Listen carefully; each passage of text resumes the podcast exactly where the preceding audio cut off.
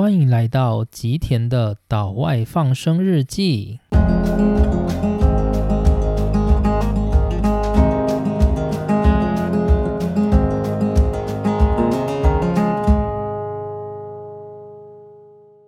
大家好，欢迎来到今天的内容。今天的内容的话，我想要讲上次没有讲完的部分，就是关于晶圆代工的历史。就是上回我们有提到，就是整个晶圆代工，它是由台湾所创造的一个崭新的商业模式。然后在这个商业模式里面，就是最先出来的两位高手，就是台积电跟联电。那联电其实是比较早先创立的哦，就是。联电的成立背景是由我们中央政府，就是当时为了解决就是下个世代产业的问题，所以就派出了十九名工程师到海外，也就是美国的 RCA 公司去学习半导体的技术，包括设计与制造，而之后就在我们的工研院成立了所谓的示范工厂。最后呢，在大家的努力之下，整个示范工厂的良率达到了一定等级，最后就成立了所谓的联华电子。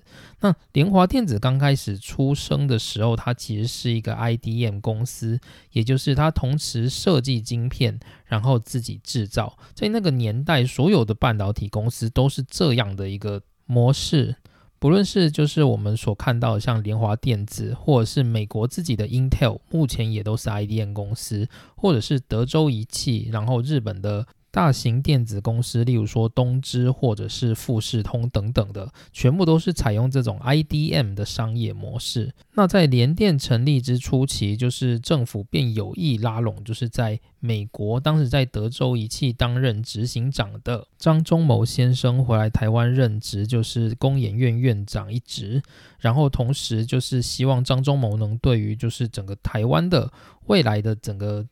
半导体产业能够给一些建言，所以张忠谋那时候他就提了一个计划，叫做晶圆代工，也就是专业晶圆代工的计划。这个计划就是我想要成立一个公司，而这个公司能够帮所有的市场上的客户去生产他们想要的晶片，而市场上那些客户他并不需要拥有工厂，他只要有自己的设计。他提供给我们公司，我们就帮他制造出他想要的晶片。这是张忠谋他所提出的提案，它叫做专业晶圆代工。于是，这个专业晶圆代工变成为台湾就是一个特殊的商业模式，甚至就这样持续了三十几年，然后到现在目前看起来算是世界上最夯的一个产业。诶，那之后联电也觉得说，就是专业晶圆代工这一个产业，它其实是一个很值得投入的部分。所以之后呢，联电也转为就是晶圆代工公司，将旗下的所有 IC 设计部门分出去，成为所谓的联发科、联咏这些联家军的 IC 设计公司。所以呢，就是台湾之后呢，就产生了两个叫做晶圆双雄的角色，就是台积电跟联电。那我们上次最后就是提到说，台积电跟联电在经历过了好几次的战役，那最后的话就是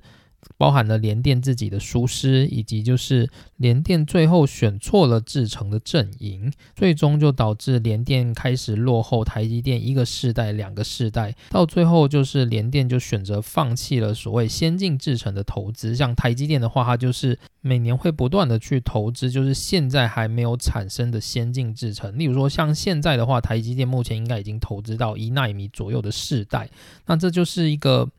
先进制程的军备竞赛，而联电最终就是选择放弃了这个军备竞赛，而走向比较。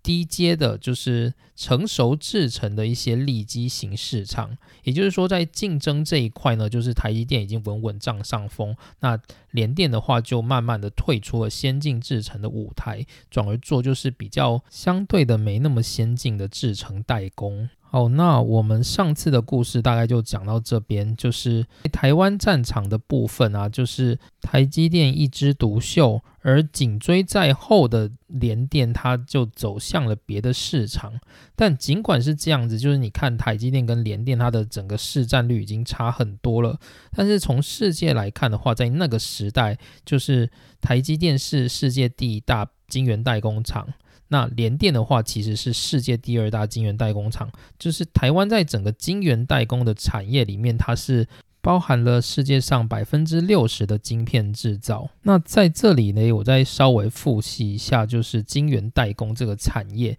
晶圆代工的意思就是这个工厂它本身只负责开发制造的技术。而它不制作晶片的品牌，也就是说，所有的客户他不需要有自己的工厂，他可以自己设计自己的晶片，然后要求晶圆代工厂商来帮他制造晶片。那晶圆代工厂商的工作就是帮助大家制造他们想要的。各个功能的晶片，那这些晶片是什么呢？就是电晶体。所以，所有用电晶体所组成的逻辑晶片，都可以由晶圆代工厂来进行制造。那这些所谓含电晶体的晶片，大概有哪些呢？就例如说，像我们所熟知的，例如说高通的绘图晶片、电脑或手机的处理器，或者是像是最近很红的车用电子等等，就是只要你是有功能性的晶片，基本上都是算在这种由电晶体所设计出来的晶片的范围里面，那例如说像是记忆体好了，记忆体的话就所谓的 DRAM 嘛，或者是我们知道的 Flash，就是现在比较夯的固态硬碟等等。那这些的话，它就基本上它主要的部分就不是电晶体，所以说这些晶片呢，主要它会有专门的厂商负责设计跟制造，所以这个部分就不算在晶圆代工的工作里面。那这些晶圆代工厂商或者是 IDM 厂商，这些制作逻辑晶片的公司，他们必须要 follow 一个叫做摩尔定律的法则，也就是说，每两年整个电晶体的 size 尺寸要变为原本的一半。也就是说，同样面积的一个晶片，它里面所涵盖的整个电晶体的数量要变为原本的两倍，也就是说，效能要变为原本的两倍。那这就是这些逻辑晶片厂商他们要不断的去推进的一个军备竞赛。也就是说，我必须要进行巨额的投资，然后去开发下个时代的产品，然后创造新的利润。这个就是整个晶圆代工的模式。那这个模式的话，就是跟一般的半导体不一样。就例如说，像我们熟知的 DRAM 或者是 Flash 好了，这些是记忆体嘛？那记忆体的话，基本上它不是用代工的模式。因为它有特定的设计、特定的制成，所以通常记忆体的厂商会一次产很多的记忆体，然后丢到市场上面去，让大家来进行买单。那所以就是因为这个原因，所以常常会有所谓的记忆体的周期性，就是有时候厂商产的太多，那记忆体就会过剩，过剩的话价格就会下跌。那有时候呢，就是记忆体厂就会喜欢用一些小火灾或者是缺货之类的状况去拉抬产品的价格。那像是低润的话，就是有一阵子整个低润的价格跌得非常非常的惨嘛，就是在那一阵子，台湾也有很多低润的厂商就是被洗出了市场之外嘛。那晶圆代工的话有点不太一样，就是晶圆代工它是接单生产，也就是说外面的人他想要订什么样的产品，我才会开始做，所以它没有那种生产过剩的问题。然后另外就是整个社会的氛围啊，就是从我们过去这。你可以想想看，这二十年来科技是不是一直不断的进步？然后，例如说像我们的题材也是一直不断的更新，从所谓的个人电脑、笔电，然后到我们的就是智慧型手机，然后后来又推了物联网、车用电子等等，就是整个晶片的需求是蓬勃的发展，所以这导致就是要去生产。就是设计晶片的厂客户非常非常的多，所以晶圆代工这个产业就是一直有很多的单可以让它生产，所以晶圆代工产品的价格是没有周期性的。所以当晶圆代工创造了这个，就是让整个世界觉得不可思议的状况，就是。第一次有半导体的厂商，它的价格是可以维持恒定而没有周期波动的。那这个就是整个晶圆代工它所创造出来的商业模式。也因为这个模式就是看起来实在是太成功了，所以就是陆陆续续在整个世界上也有很多新的人想要加入整个市场。好，那所以我们这一集的话就是要来讲之后加入的。人有哪些？那他们的历史跟他们最后有什么样的命运？好，那第一个我们要带到的就是 Global Foundry，就我们刚刚提到嘛，就是世界两大晶圆代工厂，就是台积电跟联电，在过去就是一直是叱咤风云的两个角色。那其实就是晶圆代工这一块还有其他的角色啦，例如说像是世界先进啊，或者是利晶啊，这些都有在做晶圆代工。不过他们的目标就是比较低阶的市场，就是他们的制程技术会在落后联电一两个世代。那主要就是专攻一些没有那么重要的晶片。举例来说，就是像台积电的话，因为它是最先进的技术，所以它通常是用在比较先进的晶片，例如说像苹果的处理器。或者是说像 NVIDIA 的那个绘图晶片等等的，就是它是比较先进，需要最先进技术的晶片会用到台积电的制程技术。那例如说像车用电子这一块，因为汽车很大嘛，所以你晶片不用那么小没有关系，但是你可能需要一些可靠度，或者是就是你需要一些省电之类的。能力，那这个时候呢，就是二级的晶圆代工厂，例如说像联电，就会是你的好选择。那如果你今天要做的产品，例如说像是玩具的晶片，好了，我讲玩具晶片是，例如说像，例如说玩具熊，好了，玩具熊有些我们按肚子，它不是会发出声音或者是音乐嘛？那这种你不需要什么了不起的晶片，所以这个时候你就是可以请这种。更低阶好几个世代的这种代工厂来帮你制作，所以大概就有这种状况。那除了这个之外呢，就是接着因为先进晶圆代工的市场这一块实在是整个利润实在是太庞大了。那随着就是整个科技的进步啊，就是大量的晶片需求就是不断的爆发。所以，二零零九年的三月，有一个含着金汤匙的巧色进入了这个市场，就是先进晶圆代工的市场。这个人叫做 Global Foundry。Global Foundry 的话，中文我们会翻成是全球晶圆，或者是就是比较常见的话是格罗方德，或者是像中国的一些报章会把它叫做革新。那为什么我说它是含金汤匙出身呢？就是我们要讲一下它的来历。其实 Global Foundry 的来历是这样子，就是那时候美商的超维就是 AMD 一家晶片公司，那那时候的晶片公司就刚刚提到，大部分都是 IDM 厂。那随着就是专业晶圆代工的兴起啊，其实 IDM 厂它的整个晶圆厂其实是很难维持它的生计的哦，所以就是超维它最后因为受不了负荷，就是晶圆厂实在是太昂贵太庞大了，所以他就把这个晶圆厂卖掉。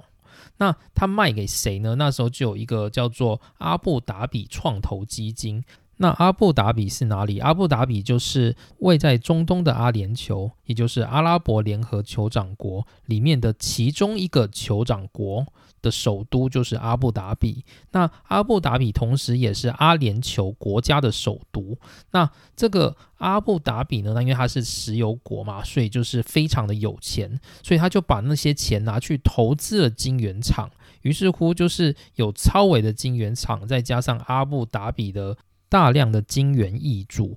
最终就成立了这家叫做 Global Foundry 的公司。那四个月之后，就是 Global Foundry 又收购了，就是新加坡的特许半导体，所以就是成为了有三个区域的半导体厂的一个跨国的大企业这样子。那那时候刚出来的时候，就是整个 Global Foundry 就是气势非常的旺，因为你想想看，就是它是有一个石油国在后面撑腰，那个就是气势有多庞大，它可以投很多的钱进去里面进行先进制程的研发，所以那时候其实整个。就是形象是非常的大好，不过我记得就是二零零九的时候，其实我那时候是在成大念书，然后那时候就是我在上我们系所，就是有一个叫做方延坤教授的课。那方延坤教授他已经退休，所以你还知道方延坤教授，就代表你跟我一样有一点年纪了。就我记得很深刻的是，方教授那时候就讲了一句话，他就说，就是他觉得非常的不看好 Global Foundry 这个公司。为什么？因为你光看他这家公司的三个工厂位在哪里，第一个是新加坡。那新加坡的话，就是，呃，你要说就是它不好嘛，其实也还 OK 啦，因为至少新加坡其实还蛮多半导体厂的。好，那第二个它的工厂在哪里？在纽约。那第三个在哪里？在德国的德勒斯登。然后你就想说，诶，就是这样的一个晶圆厂，它位在纽约，然后位在欧洲。这种晶圆厂，你认为它想要跟亚洲的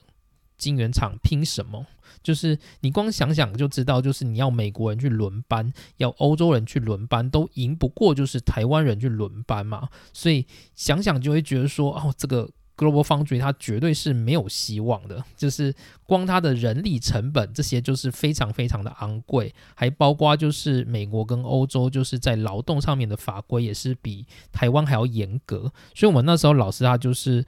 其实非常非常不看好 Global Foundry，那其实这也算是就是台湾人自己的悲哀吧，就是就是台湾人就是很听话吧，整个社会的氛围跟教育气氛就是这个样子，所以所以就是造就了就是台积电这样的一个公司，就是也算是整个台湾人自己的整个社会共业吧，我觉得。那就是我们老师说的这些话，最终有没有就是验证呢？我认为是有的哦。就是 Global Foundry 它从创立到现在，它从来没有赚过钱，就是它一直是处于一个很亏钱的状态。但是就是 Global Foundry 啊，它在整个市占上还是不要太小看，就是它一直到二零一八年，它都是整个世界第二大晶圆代工公司。也就是说，我们的联电就是稍稍的被 Global Foundry 给超越了。那 Global Foundry 它刚开始创立的目标是这样子，就是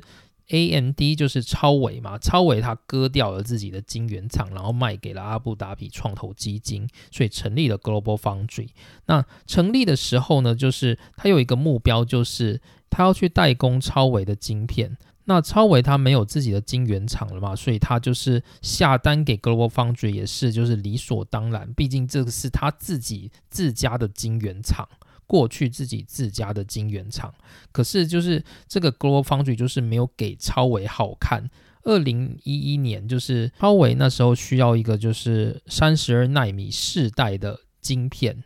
那那时候他就是下单给。Global Foundry，可是 Global Foundry 它没有办法在十层内开发出三十二纳米的晶片的制程，而这个制程 delay 了整整三季，所以这导致最后超伟就觉得哦，Global Foundry 我觉得不行，所以他就把单转给了台积电，所以从那个之后，整个 Global Foundry 它的态势就是逐渐的衰败，就是刚开始它出来的时候是气势如虹，可是从就是它。开发出的三十二纳米世代无法赶上，就是客户需求之后，就是 Global Foundry 它就已经开始衰败了。所以你要想见它能够超越台积电是根本是不可能的事。而二零一一年，就是 Global Foundry 它还没有开发出三十二纳米世代，可是同年台积电它已经开始在量产二十八纳米世代的产品了。所以就是可以想象，就是 Global Foundry 它跟台积电就是已经有一个差异了。所以它顶多能够 PK 的大概就只有。有连电吧，那之后的话就是二零一四年的时候，Global Foundry 就是他觉得自己开发已经没有力气了，所以他又买了三星的十四纳米的制程专利。然后来量产就是十四纳米的晶片，所以就有外围的人就开始讲说，Global Foundry 这一家公司就是一个不思长进的公司，它连技术都是跟人家买的，它其实没有自有的技术这样子。那最后也有传闻说，就是 Global Foundry 它想要去买 IBM，就是七纳米的技术，然后发展七纳米的制程，去跟就是台积电一较高下这样子。但是结果最终呢？Global Foundry 它还是没有成功，就是你可以想象，它一直都是处于一个就是开发制程落后的状态。它想要去超越台积电，根本就是不可能的事情。而且你会发现一件事情哦，就是半导体晶圆代工厂这件事情啊，就是你投资再多的钱都不一定能够就是。超越别人，为什么？因为半导体厂它有一个很重要的核心叫做 know how，就是你建一个厂里面有很多的细节、很多的美角都是你必须要去考虑的。所以这种东西不是你花钱一砸就是会有成果的，这是用时间去磨出来的。所以台积电它就是一步一脚印的这样子磨出这个就是先进制程的美角。所以它才能够一直维持领先，而就是像 Global Foundry 这种，就是他钱很多，他想要砸钱去买技术，或者是就是想要砸钱去就是超越别人，这个是根本就是天方夜谭哦，就是在半导体这一块是几乎是不可能的。那最终就是 Global Foundry 它发布了一项就是让所有的投资人都觉得非常叹气的消息，就是它要无限期的延后。七纳米制程的开发，然后专注在就是十四纳米的晶圆代工的各项领域。那为什么他要放弃？当然，主要的原因就是贵。就是如果你想要投资七纳米，你就要花费大量的成本。但是 Global Foundry 它自从就是超维离开之后啊，其实它已经没有什么大客户了，所以它的七纳米的投资基本上是确定无法回收。那就是 Global Foundry 它已经亏本非常非常多年了，就是已经将近十年。那所以他觉得说，我不需要再去。开发新的制程，我只要专注在十几纳米的这个晶圆代工市场就好了。所以 Global Foundry 最后就演变成这样的状态，就跟联电一样。所以最后 Global Foundry 就跟联电一样，在自己的小圈圈玩自己的晶圆代工，跟台积电的。竞争又再次拉开了，所以在这个市场上面，就是又是台积电一枝独秀。那后面有两个尾随的竞争者，就是 Global Foundry 跟联电，但是都跟台积电差蛮多的。从二零一八年的市占率来看，就是台积电在世界的晶圆代工的市占率是百分之五十四点四，就是将近一半以上。那 Global Foundry 的市占率是八点七 percent，就是远远的低于台积电。那之后的话就是联电紧追在后的八 percent，所以世界的第一大厂台积电，第二大厂 Global Foundry，第三大厂是联电。那接着其实还有第四大厂，那第四大厂就是我们等一下要讲的三星。三星的话，它大概占市占率是七点七 percent。好，那接着 Global Foundry 就是到这里就告一段落，就是它已经可以丢到旁边去玩它自己的搬家家九了。那之后我们就要来讲 Samsung。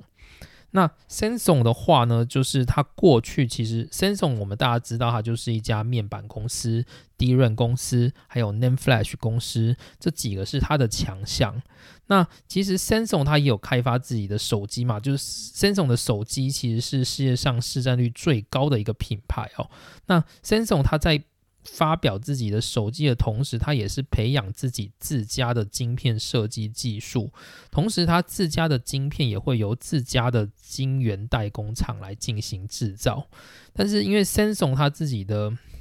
晶圆代工厂就是很大嘛，所以如果他只做自己家里的晶片，其实有点就是浪费空间，所以他需要去招揽一些其他的客户来填他的晶圆代工厂的产能。那 Samsung 的话，你也知道它在机体上面的制程技术真的蛮强的，就是它一直都是世界上的领先的佼佼者，所以它在半导体的制程缩为其实是不差的。Samsung 它其实从二零一零年开始就有在帮苹果代工他们。的处理器，也就是那时候是 iPhone 四，是 A 四处理器。那为什么呢？因为 Samsung 跟苹果它的那个渊源其实一直都蛮深的。你可以去拆那个苹果的背盖来看，就会发现苹果它所使用的 Name Flash 绝对是 Samsung 制造的。所以苹果刚推出 iPhone 之后，它也是请就是 Samsung 去帮它代工自己的处理器。那二零一六年的时候，就是 Samsung 也顺利的转进十纳米的制程世代，然后拿下就是高通的 Snapdragon 八三五的大单哦。虽然就有点算是。宣誓意味啦，因为台积电其实更多，但这就证明了 Samsung 它有能力去角逐就是先进制程晶圆代工的这个位置哦，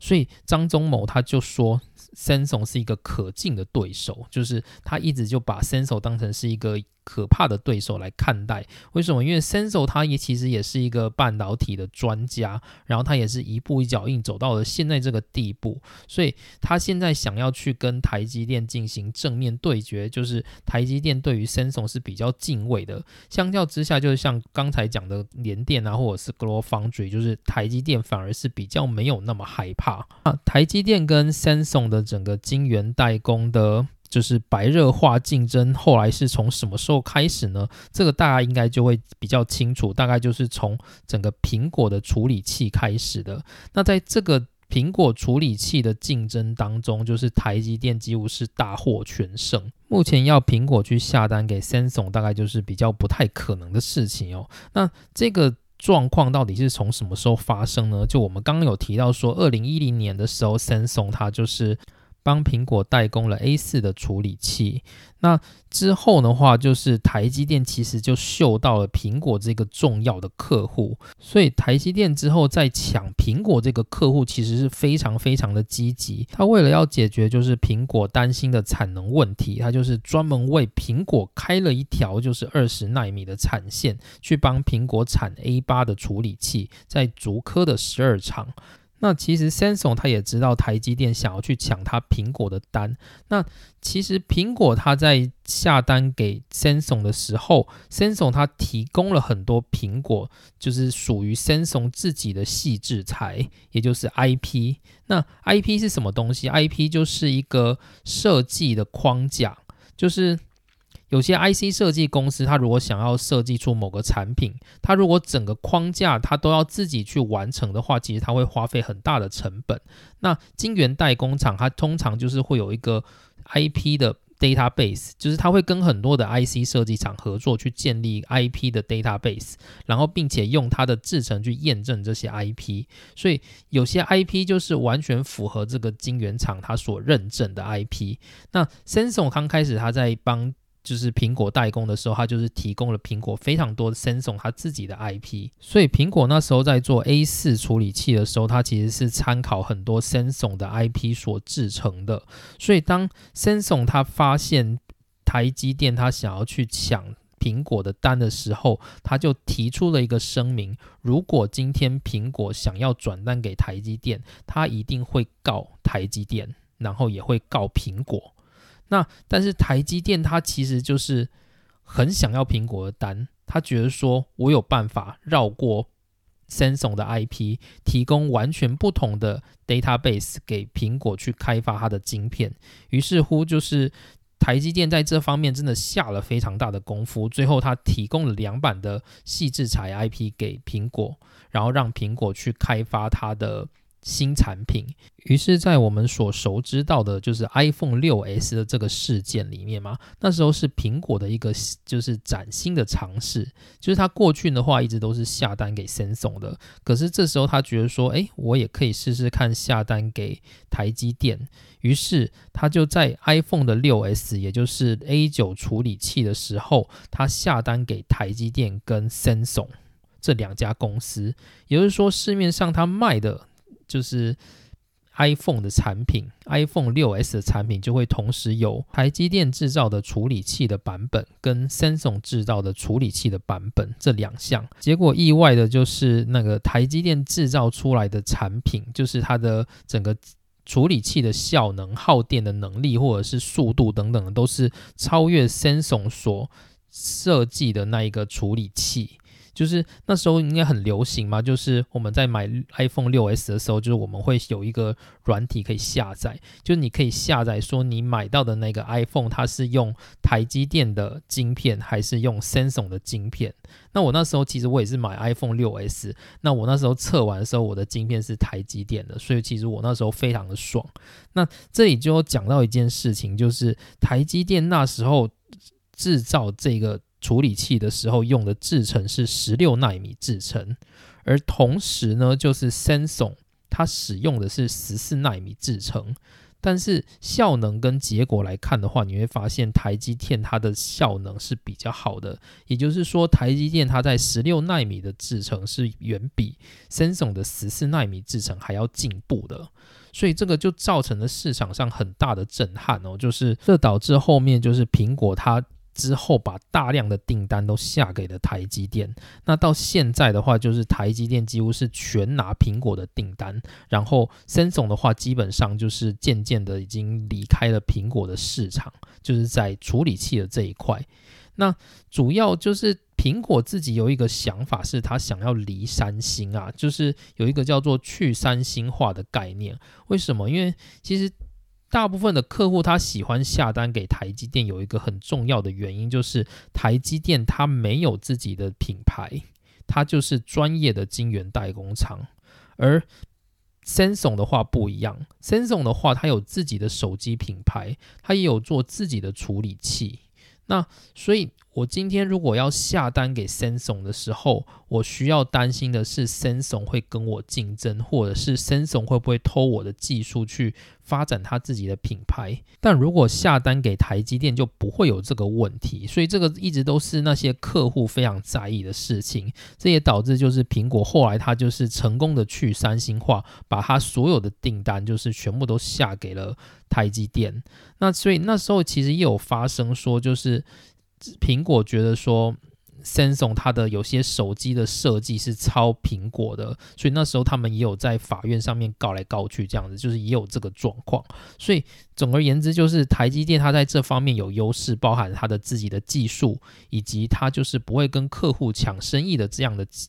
商业模式，就是是让客户非常非常信赖的。也就因为这个原因，就是。Samsung 它在晶圆代工就是失去了苹果这个大客户，但是其实尽管是这样，就是 Samsung 它还是不断的开发它自己的先进制程，它并没有输的太惨，甚至一直到现在哦，就是二零二零年的整个晶圆代工的市占率，就是 Samsung 已经排到了世界的第二名，就是它占据了十七点四 percent 的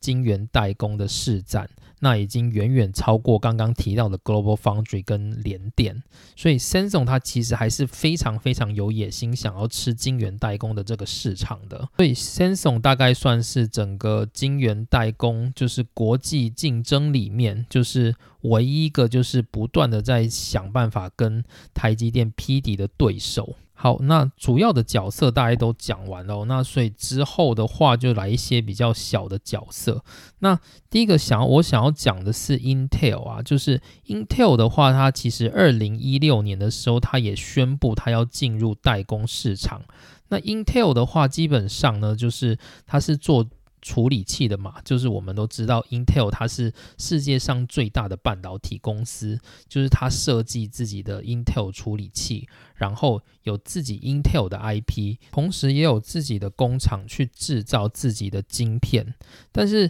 Intel 它有一个点，就是 Intel 它的产能其实跟台积电是有差的哦。就是 Intel 的话，它目前看起来它的产能大概是台积电的三分之一。但是跟台积电不一样的是，台积电它可能有三分之二的产能不是做先进制程的制造，但是 Intel 它所有的工厂全部都是先进制程，所以 Intel 的话，在二零一六他就觉得说，他应该把一些闲置的工厂空间拿来做晶圆代工，于是他就是宣布了，就是市场上面如果你是使用安谋架构的 IP 的厂商，也可以来找我们 Intel 来代工。就是过去的话，就是 Intel 它其实自己的工厂只产自己 Intel 的 IP，那现在就是它也让安谋的 IP 的整个设计去经过 Intel 的。晶圆代工厂的认证，所以之后的话，就是如果你的公司有做安谋 IP 的处理器，你就可以把那些处理器交由 Intel 来代工。那二零一六年的时候呢，它其实是一个十四纳米的时代哦。那个时代就是各个晶圆代工厂都有推出自己的制造十四纳米的技术，像是 Samsung 或者是台积电或者是 Intel，他们都有提供自己的十四纳米的技术。可是结果发现实测上面是 Intel 的十四纳米制程技术，它的整个电晶体的架构最为紧密。也就是说，论效能而言的话，Intel 的十四纳米是最强的，它远远的超过就是。Samsung 的十四纳米跟台积电的十四纳米，也就是说，在那个时候的市场的概念是，台积电或者是 Samsung 的十四纳米的技术，是它等效只有 Intel 的十六到二十纳米的技术。也就是说，Intel 它的技术在这三家厂商里面，它还是最强的。所以台积电的前董事长张忠谋先生他就有说到说，Intel 它最重要的就是技术，就是 Intel 它不是有什么特别的商业模式，它就是从早期一直不断发展到现在的这个技术，让它维持了领先的地位。所以 Intel 它也在二零一六年就是进入晶圆代工的领域。可是呢，就是我们刚刚提到说，Intel 它的产能其实是很有限的。第一个就是它的工厂其实它还要产自己自家的 Intel 处理器，然后第二个就是它的产能其实只有台积电的三分之一，总产能只有台积电的三分之一。所以这导致就是，就算它今天接单了，接了很多的单，它也没办法做到就是跟台积电一样的规模。所以 Intel 它在整个晶圆代工的市场，它其实其实市占是不高的，就是目前看起来是没有进排行里面的啦。好，那整个大厂到这边大概告一个段落，就是这边穿插一个小厂，就是二零零零年呢，有一家就是中国的公司叫做中芯国际，就是 SMIC 这家公司成立了。这一家的公司的话，你可以把它想象成是中国的晶片国家队、晶圆代工的国家队，就是它是代表中国的晶圆代工，就是进入一个就是投入市场的里程碑这样子，但。中芯的话，就是第一个，我们刚刚有提到嘛，就是半导体厂这种东西，不是你一砸钱你就能够马上有回收的，然后马上能够超越对手，不可能的。就是这是一个 know how。那像中国就最近投资这么多钱在。呃，半导体产业里面其实很多都是以失败收场。那为什么？就是因为半导体厂它是一个长期而持续的累积哦，就是它是一个这样的状态，所以就是中芯它出厂的时候，它也没有能力去。立刻追过台积电，它大致上也是落后台积电两到三个世代，只是基于中国的国家政策，就是有力扶植晶圆代工，所以就是中国自己的手机厂商华为，或者是像是海思半导体等等的，就是也都有下单中芯国际，就是看在中国政府的要求上。那另外就是高通呢，就是他为了向中国政府示好，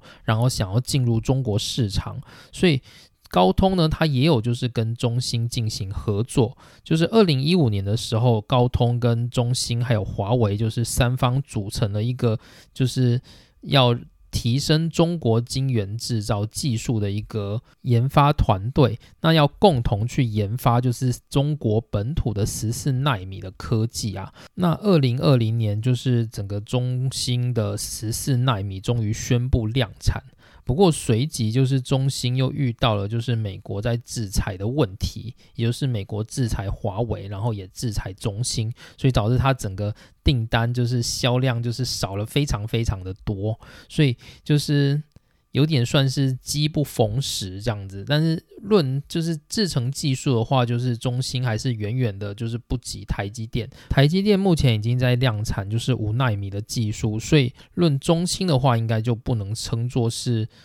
竞争对手，只能算是就是晶圆代工公司里面的其中一员吧。那这里大概念一下，就是二零二零年的第四季，就是。整个晶圆代工市场的市占率，就是世界的前五大代工厂。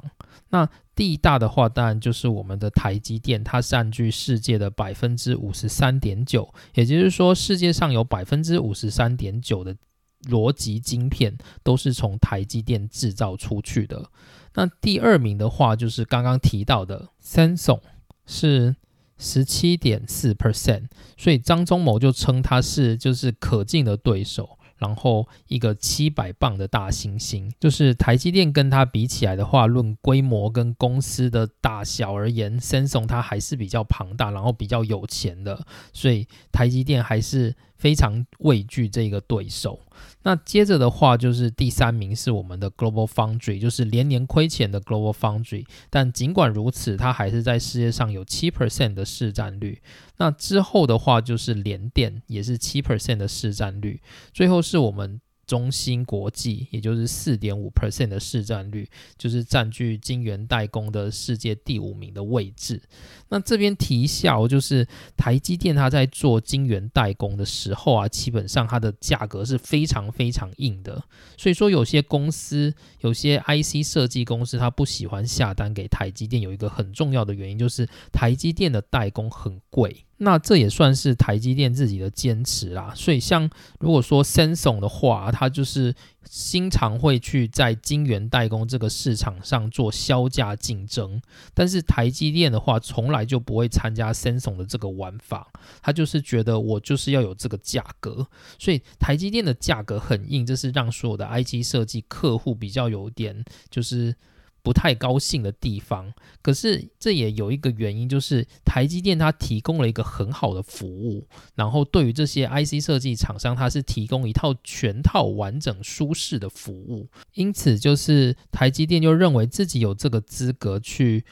获得这样的价格，而这个我认为就是对晶圆代工这个市场也是好的。就是 Samsung 它这个家伙就是很喜欢玩这种销价竞争，然后破坏利润的这个游戏规则。就是这个算是一个很不健康的玩法。就是对于这个产业它的一个生态，就是它的利润跟它可以提供的服务，就是以台积电这样子，就是保持它的服务品质，然后。维持它的健康的价格，我觉得算是比较好的一个状态。那。尽管就是台积电这么贵，你会发现台积电它在这个世界的市占还是非常非常的高。为什么？因为世界上就只有台积电能够提供这样好的服务跟这样的品质，所以客户们虽然觉得很贵，但是还是会买单。就像我们觉得 iPhone 很贵，但是因为 iPhone 真的比其他家厂商还要好用，所以我们最终还是选择了 iPhone，就有点那个感觉。这也可以看到，就是台积电在晶圆代工市场它的价值。好，那论金源代工未来会怎么走？其实我不是很会做产业分析啊，但是我也没有想做产业分析。那我自己的看法呢，就大概还是一样，就是我认为台积电还是会持续的。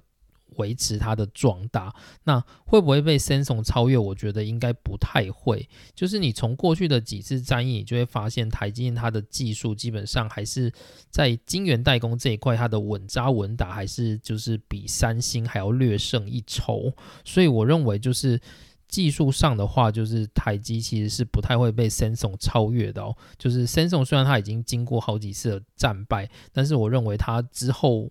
要赢台积电也不太容易，因为台积电它还是持续的在进步，而台积电在未来的投资也是非常可观的。那 Intel 的部分的话，就是最近有一个很重要的消息嘛，就是二零二零年，就是 Intel 它宣布它的七纳米时程又要延期了。那在二零二零年的话，其实台积电已经进到五纳米了嘛？那台积电的五纳米呢，就是刚刚我们有提到，台积电的五纳米，台积电的四代就是大概会比。呃，Intel 等效的那个世代还要再晚一个世代，也就是说，台积电的五纳米其实等效上大概就是 Intel 的七纳米。可是呢，台积电它已经完成了二零二零年量产五纳米的这个目标，但是 Intel 它的七纳米却迟迟还难产。这里面当然牵涉到 Intel 自己本身内部的问题哦，就是 PTT 的科技版有一个讨论，就是大家如果有兴趣可以看。那如果我之后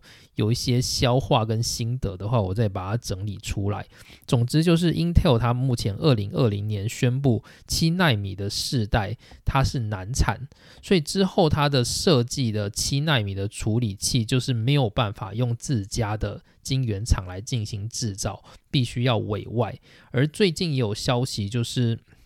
Intel 它决定在未来，它会把它的就是产品为台积电去代工。虽然这对 Intel 本身有一些很不好的风险，就是在 PTT 的文章里面，它有分析到。那但是对台积电而言的话，它等于就是获得了 Intel 的大单嘛，所以台积电未来也不会有什么太大的问题啦。就我目前的感觉是这样。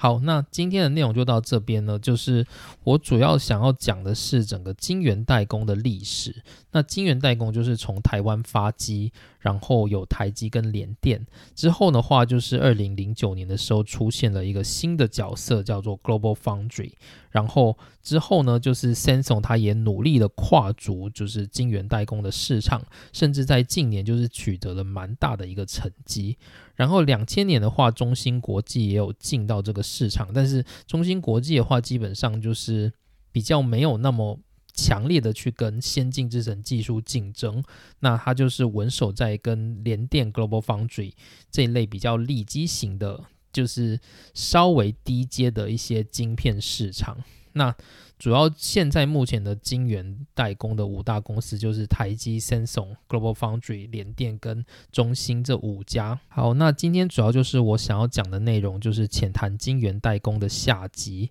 那我还是比较喜欢历史的部分，所以我的整个产业的介绍会偏向历史比较多。就是我喜欢它历史就是层层相扣的那个脉络。那关于这个主题的下一步，大概就是我会开始讲低润的产业吧。就我自己也蛮期待的，因为低润它其实也是有一些腥风血雨在里面，就我自己也很期待。好，那今天的主题就到这边，我们下次再见，拜拜。